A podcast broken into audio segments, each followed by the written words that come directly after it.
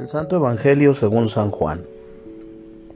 En aquel tiempo Jesús dijo a sus discípulos, Si el mundo los odia, sepan que me ha odiado a mí antes que a ustedes.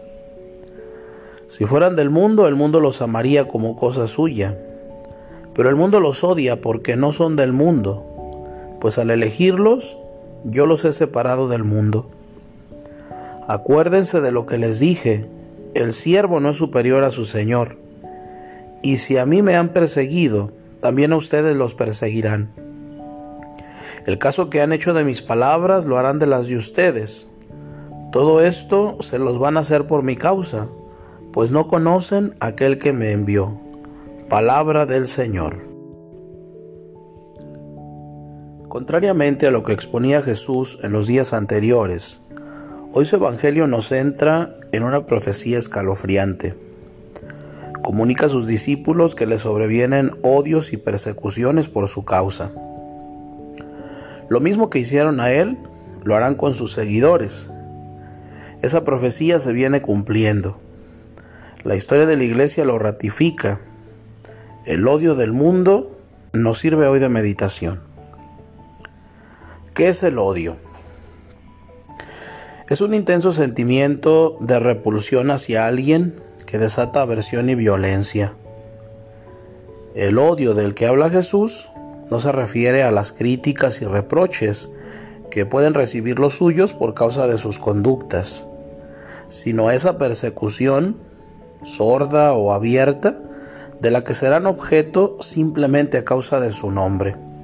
Jesús habla sin tapujos. Estamos llamados a correr la misma suerte de nuestro Señor que fue perseguido hasta la muerte. El mundo que odia a sus discípulos no es el conjunto de los seres creados o la sociedad sin más, sino ese ambiente que rechaza a Jesús y a lo que representa. ¿Por qué ese odio?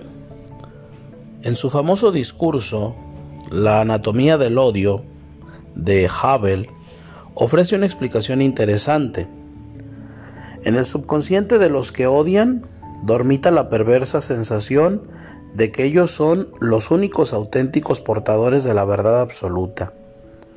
Así pues, la razón última del odio estriba en una mentira, en una falsedad. Acusan a los discípulos de ser malos, porque no coinciden ni abrazan su manera de pensar. Así lo dice con exactitud Jesús no conocen al que me envió. Ese odio es el resultado del choque del Evangelio con muchos de los criterios de este mundo. ¿Qué hacer ante ese odio? Ante todo, no extrañarnos de que esas cosas ocurran. Existirá siempre un odio irracional contra los verdaderos seguidores de Jesús. Tenemos que estar preparados para afrontarlo. Indica, por otra parte, la autenticidad de nuestra vida, pero hemos de evitar el volvernos violentos.